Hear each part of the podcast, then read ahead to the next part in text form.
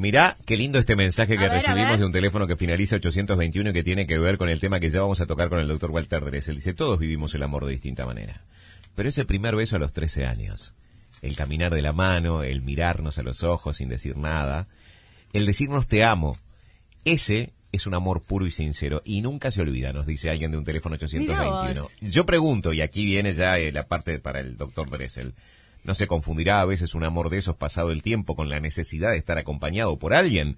Doctor Walter Dressel, bienvenido como siempre a esta columna en la que virtualmente, haciendo alusión a uno de tus más exitosos libros, nos tomamos un café de manera virtual. Bienvenido, un placer. ¿Qué tal? ¿Cómo le va Natalie? Robert, ¿cómo están? Muy bien. Muy Un bien. saludo muy grande para todos quienes nos están escuchando. Mira, eh, yo elegí este tema porque este tema es el título de uno de los capítulos de mi tercer libro que se llama Entre tú y yo, la incomunicación y el desencuentro en las relaciones amorosas. Ese es el título del libro. Y fíjate qué, qué curioso, ¿no? Que cuando el libro fue a salir en España, eh, España le cambió el subtítulo y la explicación, le puso la armonía y el encuentro, o sea, exactamente lo contrario. Y la explicación fue que había tanto conflicto en las parejas le parecía a ellos que era mejor poner la armonía, apuntar hacia la armonía y el encuentro y no la incomunicación del desencuentro. Yo no estaba de acuerdo, no estuve de acuerdo, pero de todas maneras lo tuve que aceptar porque era la casa matriz de la editorial. Te amo, te necesito es realmente una definición o un título para la reflexión y para el análisis.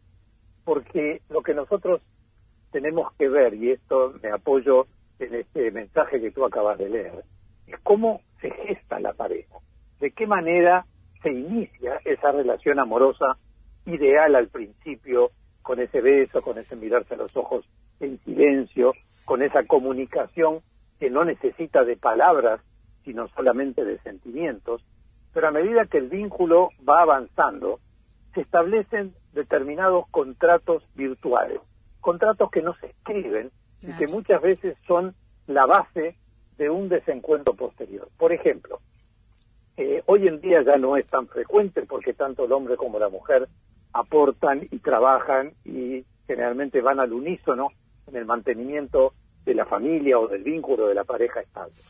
Pero no hace tanto tiempo, generalmente se dividía eh, los roles, el hombre era el proveedor y la mujer era quien administraba el hogar, atendía la mayor parte del tiempo a sus hijos. Y esto no estaba mal, si uno lo mira desde un análisis o desde una perspectiva de la división de roles. Pero ¿qué es lo que sucedía? A medida que el tiempo iba pasando, el hombre generalmente iba creciendo laboralmente, económicamente, mientras la mujer quedaba por allí en las funciones nunca reconocidas de la tarea del hogar, de la tarea de, de la educación de los hijos, de vestirlos, de bañarlos, de darles de comer. Y en determinado momento la asimetría se hacía cada vez mayor. Cuando esa mujer quería eh, reivindicarse y empezar a eh, independizarse en algunos aspectos, se encontraba con un muro de contención que era muy difícil de poder sortear porque habían pasado 15, 20, 25 años y muchas veces has pensado de que no estaba en condiciones de poder eh, avanzar. Y también se genera, porque también hay que ver cuál es el estado psicológico de cada uno de los integrantes de la pareja para no caer en la dependencia afectiva. O sea, te amo, te necesito, es realmente una afirmación muy dura, pero muy real, porque eh, es verdaderamente amor o necesito alguien al lado o necesito alguien más fuerte, que tenga una personalidad más eh, fuerte que la mía para poder conducirme a través de la vida. ¿Nos podemos dar cuenta si amamos o necesitamos o se confunde? Bueno, allí eh, cabe lo que decía Robert recién, ¿no?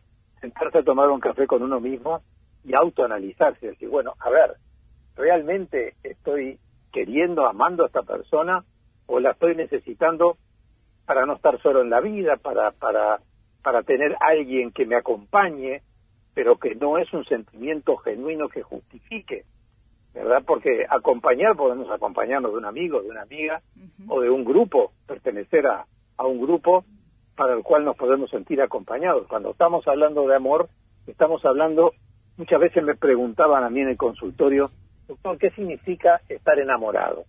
Y no hay una definición específica, pero personalmente creo que es la necesidad o el deseo de compartir la mayor parte de eh, los escenarios de mi vida con una determinada persona. Que hay, por eso también tenemos que, eh, fijarnos como objetivos si somos diferentes o incompatibles. Y yo parto de la base que sí somos diferentes, porque cada ser humano es diferente a otro, pero no necesariamente somos incompatibles, ¿verdad? Porque uno puede, de alguna manera, adaptarse a las necesidades del otro, uno puede compartir determinados aspectos de la vida sin que por eso perder su identidad. Sería muy muy triste y muy aburrido si dos personas fueran exactamente o estrictamente iguales. Walter, hoy hablábamos con Natalí acerca de esta dicotomía, te amo o te necesito. Y en esa dicotomía a veces parece que el necesitar fuera algo negativo. ¿Acaso si dos personas desde una primera instancia manifiestan que se necesitan sin que exista amor, está mal? No, no está mal, pero a ver, no es que yo necesito mi media naranja. Cada persona tiene que eh, eh, evolucionar personalmente antes de ingresar en un vínculo amoroso. ¿Qué es lo que vemos hoy en día? ¿Qué es lo que veía yo en los últimos años de mi ejercicio profesional? Sobre todo en los vínculos entre los jóvenes. Una necesidad de compartir, pero de una manera absolutamente liviana. O sea, frente a la primera discusión o frente a la primer, el primer cambio de visión respecto a temas comunes, bueno, mejor cada uno sigue por su lado. Entonces, eh, uno se pregunta, ¿realmente te estoy necesitando o no, no soy capaz de tolerar que alguien piense diferente a mí? Entonces, esa búsqueda termina haciéndose incesante porque es muy difícil encontrar una persona que en un 100% de su actitud frente a la vida sea exactamente igual que nosotros. O sea, yo creo que uno decide compartir la vida porque encuentra en la otra persona principios, valores, códigos éticos, códigos morales que coinciden en buena medida con los míos. Entonces ahí decido compartir la vida, pero no porque tenga la necesidad específica de que la otra persona me complemente. Perfecto. Cada ser humano es completo en sí mismo. Lo de la media naranja está de más, estoy totalmente de acuerdo. Sí, es, es tremendo cuando uno requiere que otra persona le, eh, le, le asista, digamos, de alguna manera. Porque además, yo no sé ahí este, cuál es tu opinión, pero si uno tiene esa percepción, si un día esa otra persona falta, ya sea por, por, bueno, por un hecho natural, por la muerte, o porque esa persona decidió tomar otro rumbo, entonces se me desarma mi mundo y yo... Y hay muchas personas que les Y le pasa, pasa, ¿no? Pasa. por favor.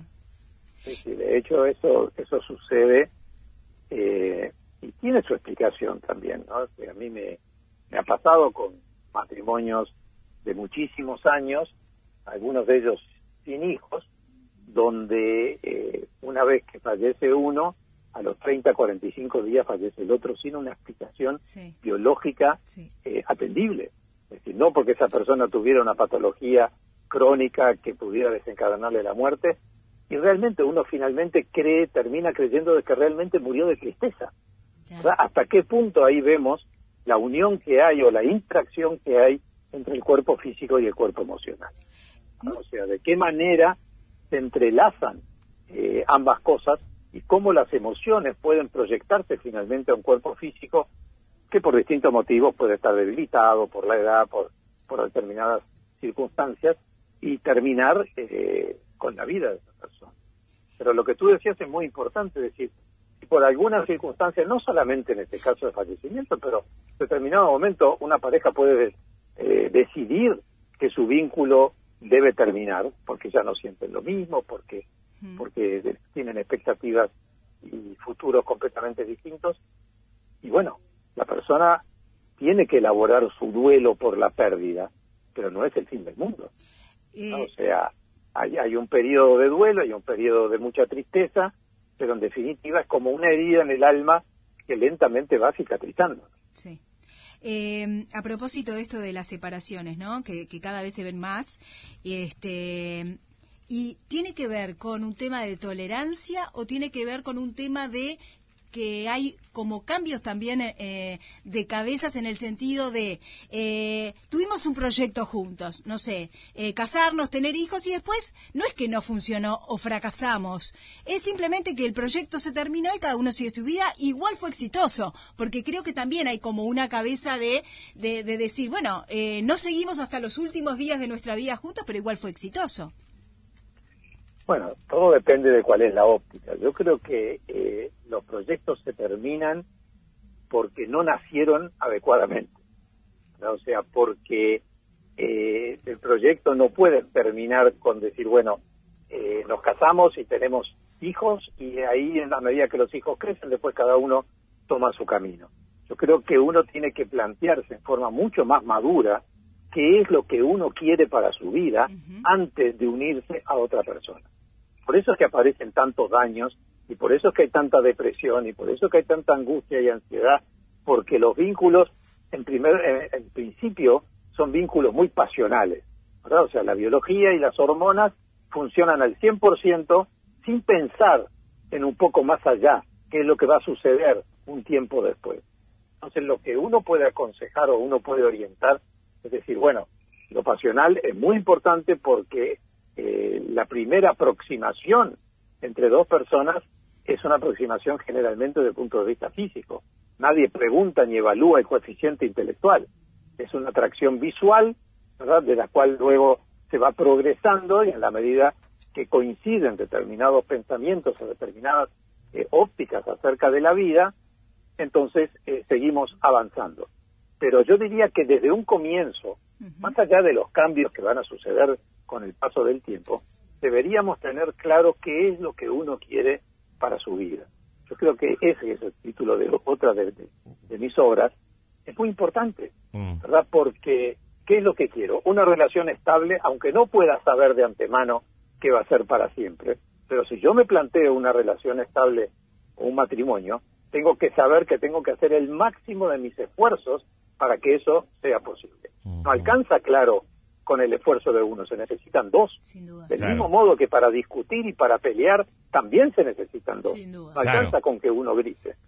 Pero acá es lo mismo, decir, y antes de todo, sí. ¿Y qué pasa eh, eh, con esos matrimonios que han estado, como dicen habitualmente, toda una vida juntos y en determinado momento, tras, no sé, 30 años de casados, uno de los dos realmente llega a un punto en el que dice, no, pero yo quiero otra cosa.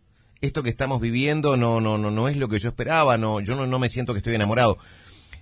Porque hemos hablado de esa primera instancia, ¿no? Hemos abordado el tema desde, bueno, ese primer momento, de cómo, cómo puedo sentir yo que estoy enamorado, o, pero cuando ya se trata de un matrimonio que ha transitado gran parte de su vida juntos, existen así miedos, coinciden los miedos de decir, uy, yo, ¿qué voy a hacer si me voy de al lado de esta persona ahora? Porque por ahí ya viví un montón de cosas y, y quiero la seguridad de este, de, de, ya no de un hogar, sino de esta casa, de esta compañía que tengo, ¿no?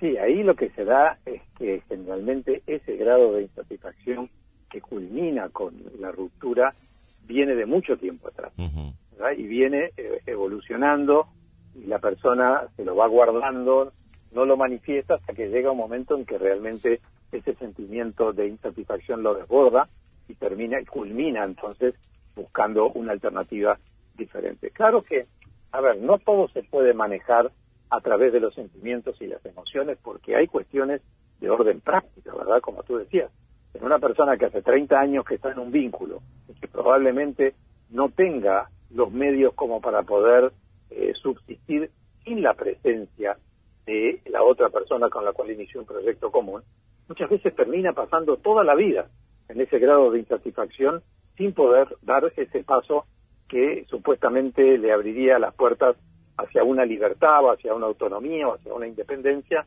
que le permitiría disfrutar la vida de otra, de otra manera. Bien. Eh, eh, otro de los temas era el, el, de la manipulación en las relaciones amorosas, que muchas veces se da. Y capaz en una pareja sin que uno se dé cuenta de que está manipulando y el manipulado, digamos, tampoco se da cuenta que es manipulado. Sí, yo te diría que eh, el manipulador sabe que está manipulando, ¿verdad? Porque de alguna manera el manipulador lo que busca permanentemente es que le satisfagan sus necesidades. Entonces, cuando la víctima se revela frente a esa situación, el manipulador utiliza todos los elementos del chantaje emocional para que su víctima retroceda. Entonces le dice, con todo lo que yo hice por vos, vos ahora me querés pagar de esta manera. Entonces le inocula el sentimiento de culpa a la víctima cuando en realidad la está manipulando desde el día uno. O sea, buscando, o sea, el manipulador generalmente es un individuo muy seductor, ¿verdad? Que es como un encantador de serpientes que le plantea la vida color de rosa, y que no faltará nada y que todo estará bien, y lentamente cada vez va ganando más terreno mientras la víctima no, no solamente pierde el terreno, sino que va perdiendo su autoestima, hasta que llega un momento que, eh, un límite en el cual se revela frente a eso, y ahí el manipulador intenta eh, utilizar, como dije recién, todos los elementos del chantaje emocional. Es más, eso se llama violencia psicológica. Y cuando la víctima persiste en su demanda, esa violencia psicológica muchas veces termina en una violencia física, cosa que vemos en los informativos en forma diaria, cotidiana. Entonces hay que tener mucho cuidado también con la figura de la manipulación. Muy bien. Querido Walter, siempre es un gran honor recibirte en el programa. La semana próxima, Dios mediante, te tendremos más sobre el final de la semana, eh, en lugar del martes, porque como ya lo hemos mencionado en alguna oportunidad, creo que los oyentes lo saben, eh, en estos días próximos se conmemora Rosh Hashanah, es el año nuevo judío, que durante los días lunes y martes tiene a la familia reunida en torno a ese comienzo de semana, comienzo de una nueva etapa. Así que el martes próximo no te tendremos en el aire, pero sí te tendremos más sobre el final de la semana. Será como siempre un gran honor. Ah, antes de despedirnos, sobre este tema en particular, ¿cuál de tus títulos recomendás para aquellas personas que quieran obtener un poco más de herramientas, de detalles de, de lo que has mencionado? Bueno, aquí habría tres títulos fundamentales que son entre tú y yo, ¿Sí? lo que quiero para mi vida y yo te manipulo y tú qué haces. Bien. Con relación, con relación a este último, Walter dice, hola chicos, buenas tardes, soy Maris de Piriápolis, los estoy escuchando, tengo una relación a distancia, hace dos años me prometió venir a buscarme, dijo estar enamorado de mí, me dejó, entré en depresión, dijo ser mi alma gemela, saludos, gracias, también yo sentía que era un manipulador. Qué increíble las historias que se pueden dar. Walter, te agradezco. Un abrazo gigante, enorme de nuestra parte y la semana próxima, Dios mediante, nos encontramos. Abrazo gigante. Igual para ustedes. Gracias. Allí lo escuchaban ustedes, el doctor Walter Dressel, un lujo que nos damos cada martes de escucharlo aquí en el programa.